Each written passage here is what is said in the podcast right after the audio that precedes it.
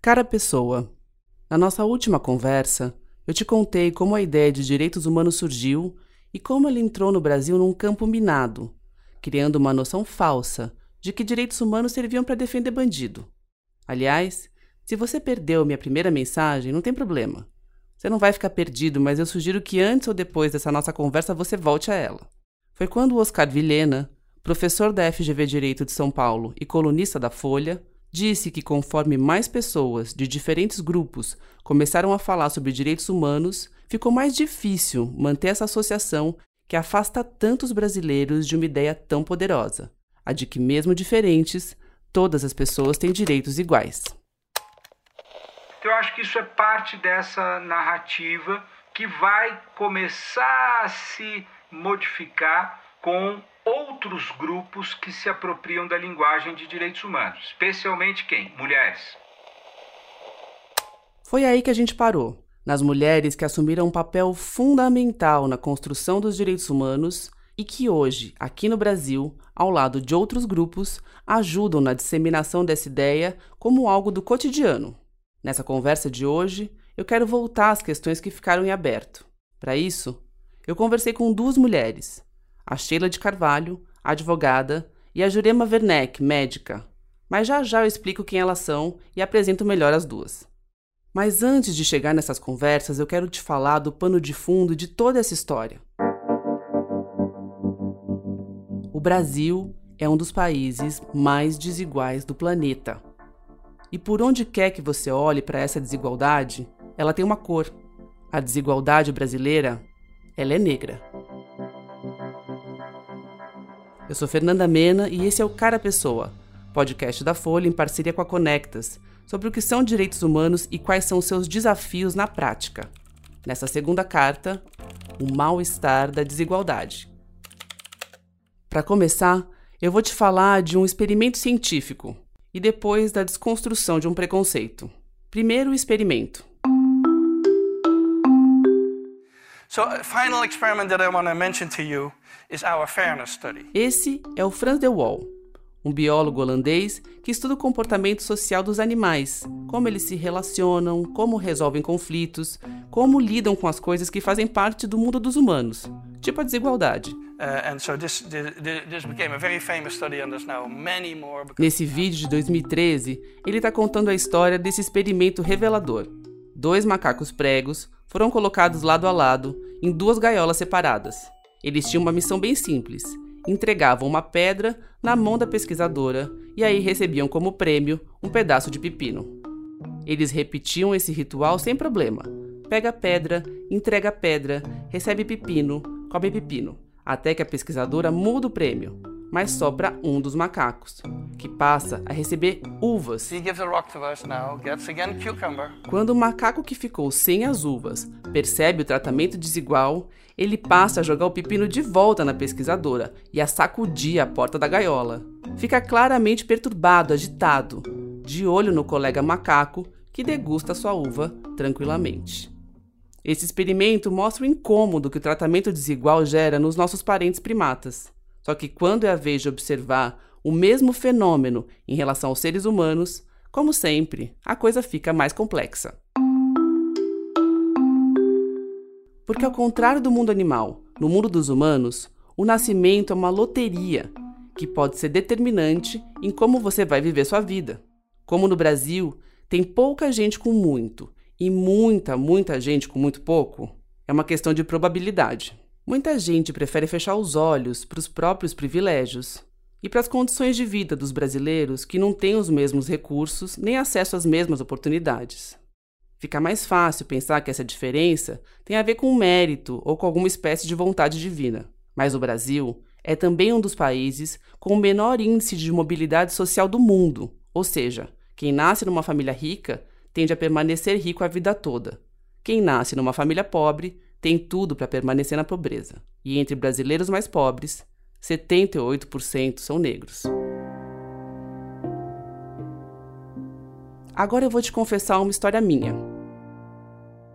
Eu nasci em São Paulo e cresci vendo pessoas dormindo e vivendo na rua direto, mas eu nunca tinha parado para pensar nelas, nem como elas foram parar ali.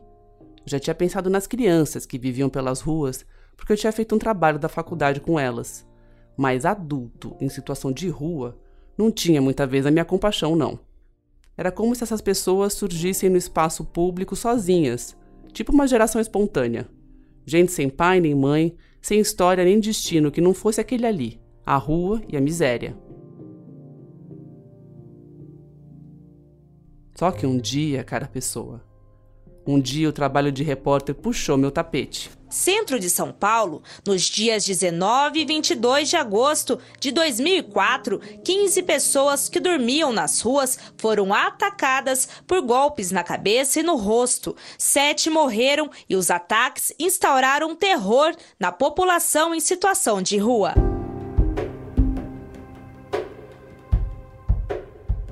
O ataque aos moradores de rua aconteceu no entorno da Praça da Sé, Marco Zero de São Paulo. O repórter de polícia estava de férias e caiu para mim, que era repórter de educação, a missão de contar aquela história. Comecei por um protesto, organizado nas escadarias da Catedral da Sé, horas depois dos assassinatos em série, que aconteceram na madrugada. Aquela era a maior concentração de pessoas em situação de rua que eu já tinha visto. Aliás, foi ali que eu aprendi um termo novo pessoa em situação de rua. Antes, a palavra que se usava era outra: mendigo. De cara, ficou claro para mim que além do desafio jornalístico de tratar de um crime brutal como aquele, eu ia ter um desafio interno, talvez bem mais difícil: o de descobrir e entender os meus próprios preconceitos. Ao chegar na Praça da Sé, eu entrei no meio dos manifestantes com minha caneta e meu bloquinho na mão tomando nota de tudo, que também era um jeito de não precisar apertar as mãos grossas e encardidas que alguns manifestantes me estendiam. E aí, um deles me chamou a atenção. Ele estava enrolado num cobertor de feltro, segurando uma bandeira do Brasil, e se aproximou. Para minha surpresa, ele não só juntava Lé com Cré, como tinha uma clareza cortante sobre a história daquela tragédia eu, hoje eu faço até uma confusão, porque eu tinha duas bandeiras e eu sempre achei que eu só tinha uma. Eu tinha desde a última Copa do Mundo, é, 2002, foi um ano antes, eu tinha uma bandeira do Brasil. E eu guardei essa bandeira, entre as coisas tudo. Quando eu, eu caí na situação de rua, a única coisa que estava comigo, por coincidência, foi a bandeira que eu, que eu, que eu recuperei. E eu passei a andar com ela. O nome dele é Sebastião Nicomedes de Oliveira, o Tião. Eu conheci o Tião naquele dia 19 de agosto de 2004, mas a gente se encontrou muitas vezes depois disso. Na hora de pensar sobre preconceito, incômodo e desigualdade, eu resolvi procurar o Tião de novo. E guardei ela, e aí quando aconteceu aquelas questões do massacre, e, sei lá, é, era uma forma de, de, de, dizer alguma coisa, que eu não sabia também o que eu queria dizer ali, mas é, alguma coisa estava fora de ordem ali, né? Por que que fizeram aquilo? Por que que o país faz isso? Eu sempre tinha muito esse questionamento sobre pátria, né?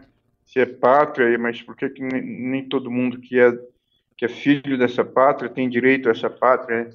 Aquele primeiro protesto incluiu uma peregrinação pelas marquises do entorno da praça, onde as pessoas se abrigaram e foram mortas a pauladas enquanto dormiam. Ainda tinha mancha de sangue nas pedras do mosaico português. Naquela tarde, na hora de voltar para a redação do jornal, eu já me despedi do Tião, sem evitar um aperto de mão. E também porque você, no meio daquela multidão toda, e você conseguiu gravar o meu nome. Em algum momento você tinha me chamado pelo nome. Ué, é, não, é, não é muito comum isso, né? Eu, eu tinha vivido num albergue em que todo mundo era tratado pelo número. É muito raro a gente saber, alguém saber o nome de alguém lá. E em algum momento você, sabia meu nome, eu consegui saber o seu também. Então isso fez diferença. De noite, eu tive um pesadelo atrás do outro com as cenas que eu vi e com as outras que eu fui construindo na minha cabeça a partir dos relatos dos sobreviventes, que me contaram sobre as mortes, sobre os corpos e o terror daquilo tudo.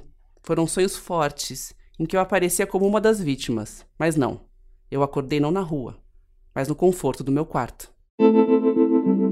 Foi a partir daí que tudo mudou de um jeito para mim e de outro pro Tião. Eu fui conhecer a rede de albergues da cidade, onde ouvi a história de muita gente que tinha levado uma rasteira da vida, uma separação, um despejo, um desemprego longo, uma dependência química sem tratamento. Mas que tinha nome, mãe, pai, apesar daquele destino temporário da rua. E usar o termo pessoa em situação de rua depois disso passou a fazer muito mais sentido para mim.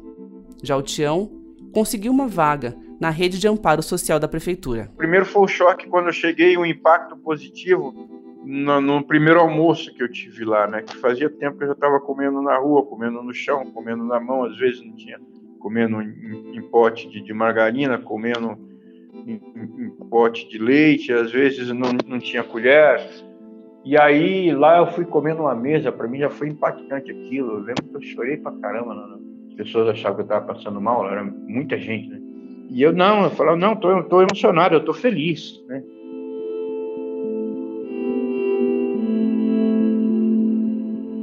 No segundo protesto, o Tião já não usava mais o cobertor de feltro e parecia estar tá usando roupas limpas. No outro, contou que já estava morando numa república da prefeitura e depois me disse já estar num disputado esquema de aluguel social em que faltava vaga e sobrava gente na fila. Meses depois, eu comecei a receber notícias do Tião por e-mail. Dois anos depois, ele me escreveu Contou que tinha virado dramaturgo e que a peça dele, Diário de um Carroceiro, ia ganhar destaque no palco de um grande teatro da cidade. Dez anos depois, a gente se reencontrou mais uma vez. Ele tinha ido trabalhar na mesma Secretaria de Assistência Social da Prefeitura que ajudou ele a sair da rua. Na ligação de agora, para minha surpresa, tinha uma outra novidade. É candidato a vereador pela cidade de São Paulo.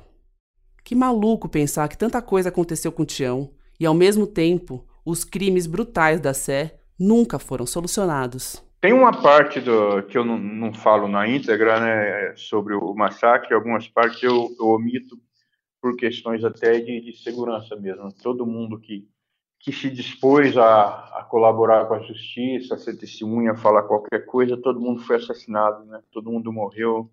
Quem pediu proteção policial, quem a justiça garantiu proteção para falar, morreu. Então, tem detalhes é, em relação ao massacre que eu guardo só para mim. E vai morrer comigo por questões disso. Maluco também é pensar que, naquela época, a Prefeitura de São Paulo estimava a população em situação de rua em cerca de 10 mil pessoas. Já na contagem mais recente, feita em 2019, 15 anos depois do massacre da Sé, essa população já havia mais que dobrado, ultrapassando a marca de 24 mil pessoas. 70% delas são pretas ou pardas. Talvez você já tenha sentido esse mesmo desconforto que eu tive. É uma sensação com muitas camadas, pode ser aversão, pode ser indignação, pode ser medo. É um incômodo que a gente sente quando é confrontado com uma desigualdade tão extrema como a do Brasil. O choque é perceber que você está diante de outro ser humano, igual a você, mas que é tratado de um jeito muito, muito diferente qual o melhor exercício para que a gente possa pensar o que é um direito humano? Né? É se colocar no lugar do outro. Esse é Oscar Vilhena de novo. Pensa exatamente, fecha os seus olhos, como eu gostaria de ser tratado se eu fosse um, um homem negro, se eu fosse uma mulher homossexual, se eu fosse um deficiente. E se eu fosse uma pessoa em situação de rua? Como eu gostaria de ser tratado no lugar do Tião? Ele foi parar na rua por causa de uma sequência azarada de eventos que podia acontecer com muita gente. Ele trabalhava, sofreu um acidente, foi parar no hospital, ficou internado muito tempo esperando uma cirurgia. Quando saiu, não tinha mais trabalho. E o salão onde ele morava já tinha sido alugado para outra pessoa. Ele perdeu quase tudo, menos aquela bandeira do Brasil que ele estava segurando no dia em que a gente se conheceu na Sé. Na primeira noite, sem uma casa para dormir, sem dinheiro para pagar uma pensão, não foi fácil. Eu, a primeira vez que eu acordei, eu acordei por volta depois do meio-dia, porque eu não dormi de cara a primeira noite, fiquei resistindo de dormir na rua, eu não estava não tava familiarizado com a situação. Eu me lembro que as pessoas estavam pulando, né? Pulando assim, eu acordei e tinha gente passando e pulando, porque eu estava esticadão na calçada, pegando ela de ponta a ponta. Aí eu falei, nossa, o que, que é isso? Eu, eu, eu, fiquei com vergonha de mim mesmo ali. E as pessoas eh, não queriam sequer responder um bom dia, coisas assim do gênero. E isso para mim foi, foi somando na minha cabeça as diferenças. A história que o Tião conta do tempo que ele passou na rua é marcada por muita humilhação. Passa sede, vai pedir água num bar, toma um esculacho, tá com fome, tá vendo todo mundo comendo, passando com comida na tua frente, largando no prato, lá e você tem que ficar olhando, não, não pode entrar, não pode pedir, ele tem que esperar a pessoa jogar no lixo para você revirar o lixo e pegar a comida. Era tudo assim, não tinha tanta comida igual tem hoje. Mesmo assim, muitas pessoas ainda comem no lixo. Né? Isso é a perca da dignidade, é a perca da identidade humana. E enquanto eu conversava com o Tião, ouvindo esse relato, eu lembrei de um poema do Manuel Bandeira, chamou Bicho, e eu li para ele no telefone. Vi ontem um bicho na imundície do pátio, catando comida entre os detritos. Quando achava alguma coisa, não examinava nem cheirava, engolia com, com voracidade. O bicho não era um cão, não era um gato, não era um rato. O bicho, meu Deus, era um homem. Credo, esse cara me viu, é? Você se sentiu assim, Tião? Eu comi, na, comi no lixo foi um bom tempo. Eu acho que esse o bicho que ele fala é o que eu chamava de perdendo a identidade humana. Eu vivi um momento assim, ganhamos marmita e um senhor do meu lado, eu fiz uma, uma colher com a, com a, tampa da minha marmita e ele virou a marmita no chão para comer do chão, é, do meu lado. É, foi, foi muito pesado aquilo para mim. Eu falei, meu Deus do céu, será que eu vou ficar assim? Eu tinha um medo que eu fosse ficar assim. É, eu cheguei a pensar nisso. E eu, eu já tinha visto pessoas na rua antes, e por muito tempo, diante desse incômodo, eu fiz o que muita gente faz. Eu segui em frente.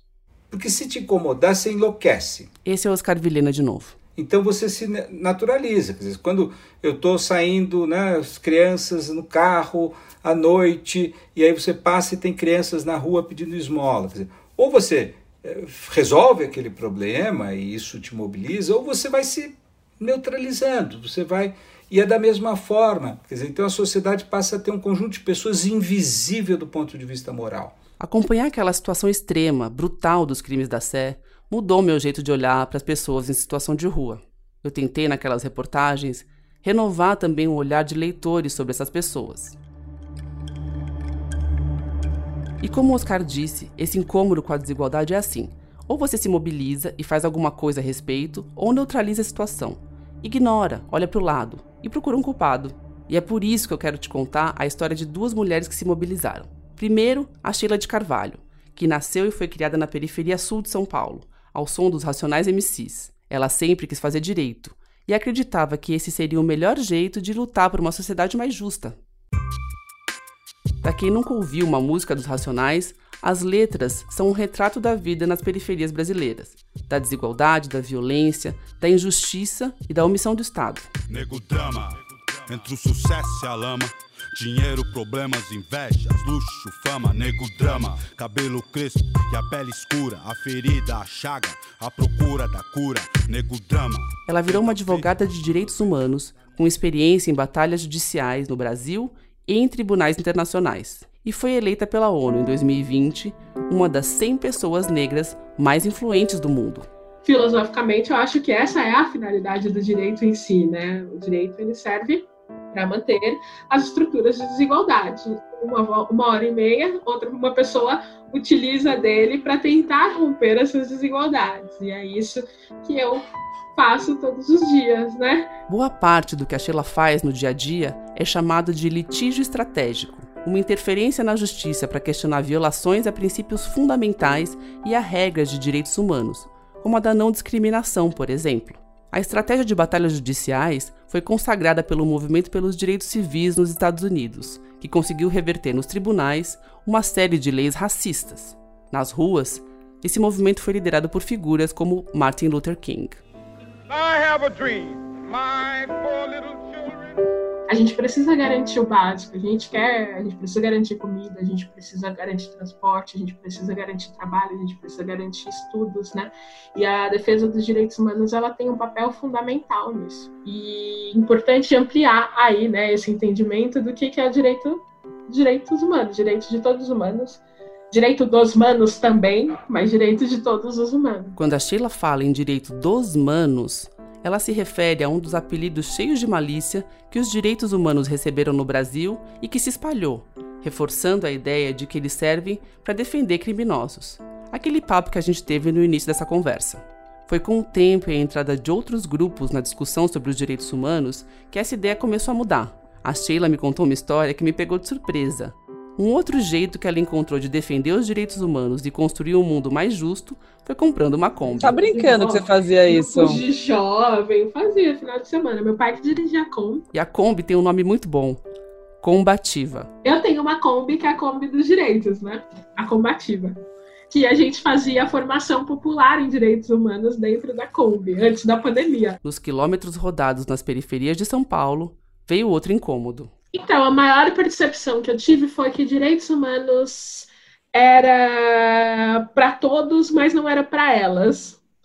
Isso aparecia em muitas falas, assim, eu entendo, direitos humanos existe, mas não é para mim, né? Não é para nós, não é para cá, não passa para cá. Lembra daquela pergunta no final do episódio passado? Quem ganha com a história de que os direitos humanos só servem para defender bandido? O incômodo da Sheila tem a ver com isso. Pensa comigo. A periferia está cheia de problemas, de violações graves de direitos, e cabe ao Estado garantir essas coisas básicas, como transporte, educação e segurança. Mas o que a Sheila percebeu nas conversas dela é que a ideia de direitos humanos ainda fica muito distante do dia a dia das pessoas. E por mais que elas saibam que têm direitos violados, elas não sabem de quem devem cobrar uma resposta. Essa construção social de fazer com que os direitos humanos não seja reconhecido enquanto uma agenda que compreenda todos e todos, né? E a insistência midiática para manter esse desconhecimento em voga, né? Se, usa, se utilizando muitas vezes termos pejorativos para lidar com a questão dos direitos humanos, é, colabora para fazer com que essas pessoas não se sintam parte dessa luta, não sejam contempladas por essa luta, e isso mantém aí que certas é, estruturas sociais de poder, né, elas se prevaleçam durante um tempo, porque a pessoa não entende que aqueles que estão lutando por direitos humanos estão lutando também pelos direitos humanos dessa pessoa. E tem quem ganhe com isso. A partir do momento que a gente assume os direitos humanos enquanto uma bandeira de luta, uma bandeira de ação, a gente consegue diminuir a desigualdade que existe hoje em múltiplas frentes, né? Tanto social, quanto racial, quanto econômica, quanto ambiental.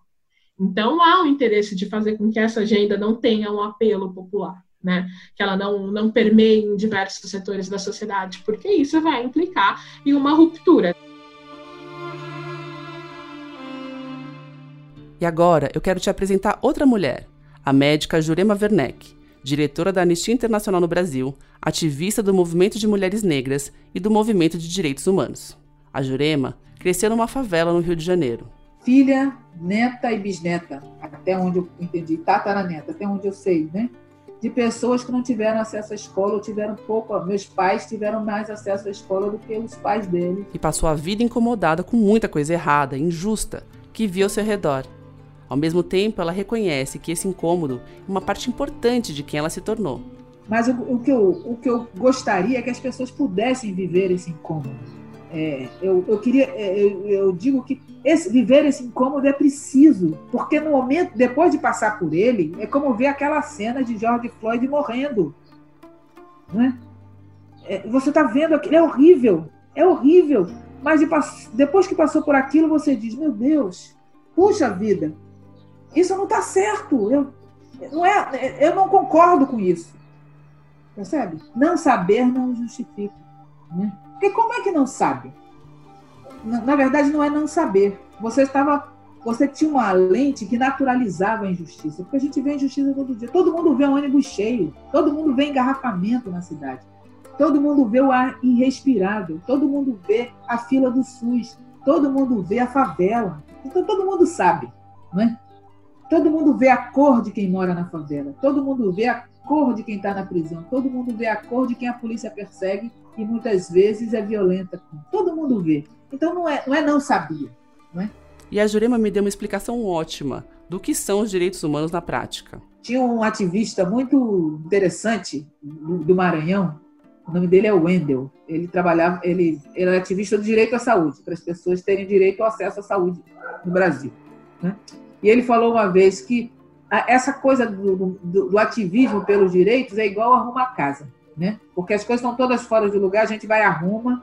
No final do dia, tá, né? A gente começa o dia arrumando a casa, porque tá tudo meio fora de lugar, tem uma agitação, né? Ao final do dia tá tudo desarrumado. Aí no dia seguinte a gente arruma de novo. E a pandemia, que mostrou para muita gente o trabalho que dá para arrumar uma casa, também deve ser a grande responsável pelo um aumento ainda maior da desigualdade no Brasil. Então, por onde a pessoa começa? Olha em volta e vê que o que para você está desarrumado e começa a arrumar, né? Eu vou, eu como uma mulher negra, eu vou dizer, olha, olha para olha para o racismo, mas não é só o racismo, olha para o sexismo, mas não é só isso. Tem muita coisa errada. Olha, veja o que para você está desarrumado e começa a arrumar daí. Problema às vezes é aquele que eu te falei. Perceber injustiças e violações que estão à nossa volta, mas escolher seguir em frente. A desigualdade no Brasil tem uma longa história. Começa desde a colonização, depois passa pela escravidão e continua até hoje. Esse é o Naércio Menezes, economista, coordenador do Centro de Políticas Públicas do INSPER e pesquisador da desigualdade brasileira. A maior explicação para essa desigualdade é que nós deixamos, desde a escravidão, uma grande parcela da nossa população excluída de várias formas. É, os negros e pardos é, têm uma situação de pobreza que vem se perpetuando né, ao longo das décadas, é, por esse próprio motivo, né, da desigualdade de oportunidades e da falta de mobilidade entre classes que tem no Brasil. É, então, são predominantemente é, em famílias pobres, né, os negros e pardos. Eu acho que se uma, uma, uma pessoa viesse de outro planeta e olhasse o Brasil, ia ficar assustado com o que acontece aqui. Eu acho que a grande referência para isso é Amartya Sen, que é o economista que ganhou o prêmio Nobel indiano. Ele está falando do Amartya Sen, laureado com o Nobel de Economia em 1998 por sua teoria sobre o bem-estar social e autor, dentre outros livros, de desenvolvimento como liberdade. Ele falava que um país desenvolvido é um país que em que as pessoas têm liberdade para realizar seus sonhos. Essa ideia de das pessoas terem direito a realizarem seus sonhos, direito a realizar seus projetos, não importa a sua origem. Eu acho que aí é um direito humano. E o país só vai ser desenvolvido realmente quando todas as pessoas que nascerem naquele país tiverem esse direito, esse direito de realizar seus sonhos. Eu acho essa ideia muito bacana e me influenciou bastante. Lembra do Tião? Quando eu conversei com ele, eu perguntei o que fez com que ele saísse da rua. Foram oportunidades. Ah, dinheiro eu não tive, dinheiro eu não ganhei, mas oportunidades todas, todas possíveis, né? Assim, de melhorar, de poder ficar num quartinho, de poder não passar fome, de poder estudar, de poder ter sonhos, ter esperança, ter perspectiva. Isso fez a diferença, é o que me tirou da rua. Sem isso, hoje, certamente eu seria mais alguém é, enfiado nas drogas, é, meio que zumbizado já. Foram as oportunidades. Essa oportunidade veio aí fantasiada de, de, de perspectiva de vida. Isso é o que me tirou da rua. Eu sonhei mais do que eu devia, acreditei mais do que eu devia e me agarrei nisso. E estou até hoje me agarrando nisso, né?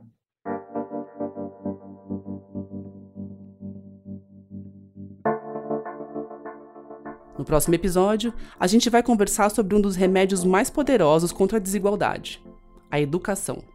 Entre outras histórias, eu vou falar de uma menina do Paquistão que levou um tiro porque queria estudar. Investing in women's education uh, not only is is protecting her human rights but also contributing to economic growth. Malala defende que o investimento na educação de meninas não só protege direitos humanos não, como de quebra contribui para o crescimento da economia.